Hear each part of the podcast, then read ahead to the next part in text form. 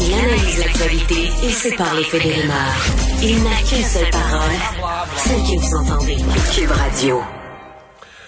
Alors, c'est euh, la nouvelle du jour. Elle est sortie euh, vers l'environ euh, l'heure du midi, l'heure du dîner.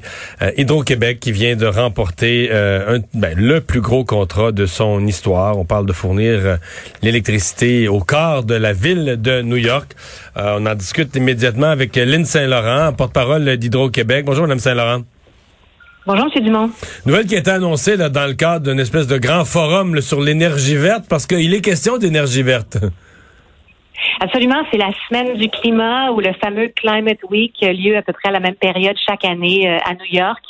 euh, qui réunit euh, des gens de l'industrie, des, des décideurs politiques, des, gens de renom. C'est vraiment un grand événement et c'était au cours de la cérémonie d'ouverture que la gouverneure de l'État de New York, Mme Hochul, a fait l'annonce d'une série d'initiatives incluant le résultat, si on veut, de cet appel de proposition qui avait été lancé un peu plus tôt cette année en mai, euh, avec euh, donc la sélection de deux projets, euh, dont celui d'Hydro-Québec, qui va nous permettre d'exporter notre notre or bleu jusqu'à la ville de New York, qui en a grand besoin parce que on sait que la ville euh, dépend de sources fossiles euh, à plus de 85% pour euh, s'alimenter en électricité.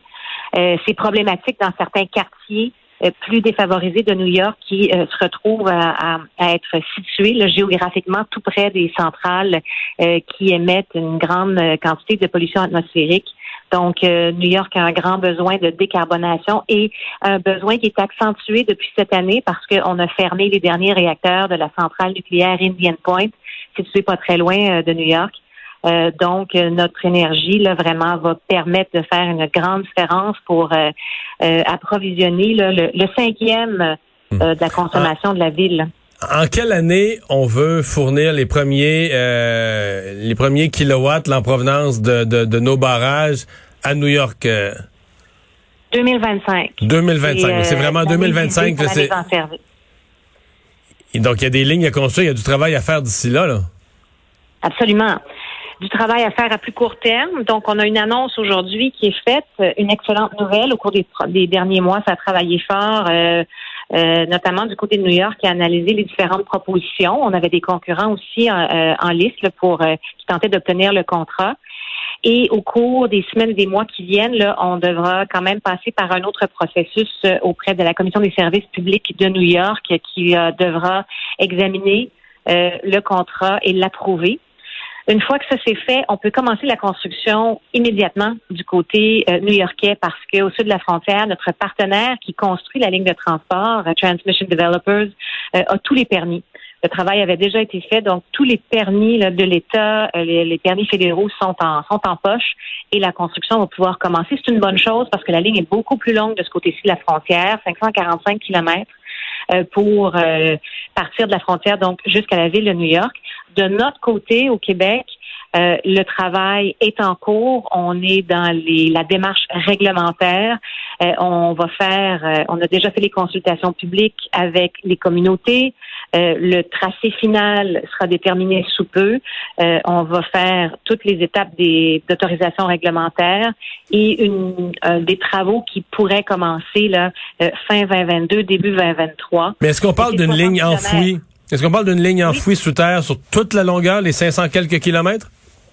Oui, Et donc, euh, nulle part, les gens vont se plaindre que le paysage est gâché. Là. Euh, ça ça fera sûrement pas partie des choses qu'on va euh, qu'on va soulever là, pour pour s'opposer à, à, à cette ligne-là. Mais au, au sud de la frontière, tous les permis sont obtenus, donc euh, ça c'est quand même un grand un grand bout de chemin qui est fait. Les gens qui euh, écoutent ça aujourd'hui, euh, d'abord, on voit bien que c'est quelque chose de très, très, très payant pour Hydro-Québec. Puis en bout de ligne, c'est des redevances qui viennent à l'État québécois, qui viennent à nous tous.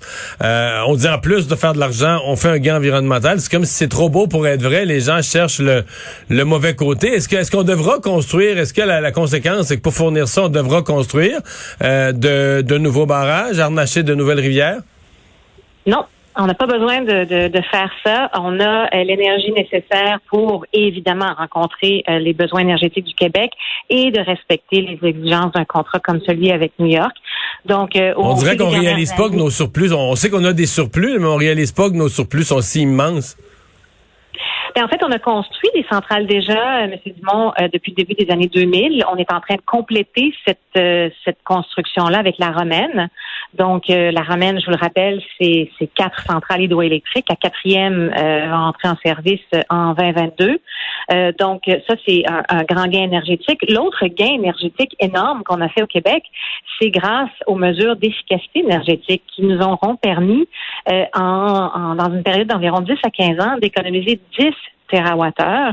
Et avec les nouvelles mesures qu'on Dans le fond, nos, fenêtres, nos, fenêtres mieux isolées, c'est l'électricité qu'on va vendre aux Américains à, bon prix. Là. exactement, exactement. Mais c'est extraordinaire d'avoir un réseau de la qualité et de l'ampleur de celui d'Hydro-Québec. Chaque petit pourcentage d'efficacité énergétique, d'efficience, la mise à niveau de nouvelles turbines, tout ça permet des gains d'énergie substantiels et ces gains-là peuvent être valorisés, peuvent être utilisés au Québec, mais valorisés sur les marchés externes qui, eux, cherchent juste à euh, finalement être moins dépendants des sources fossiles, notamment à New York où c'est particulièrement plus problématique.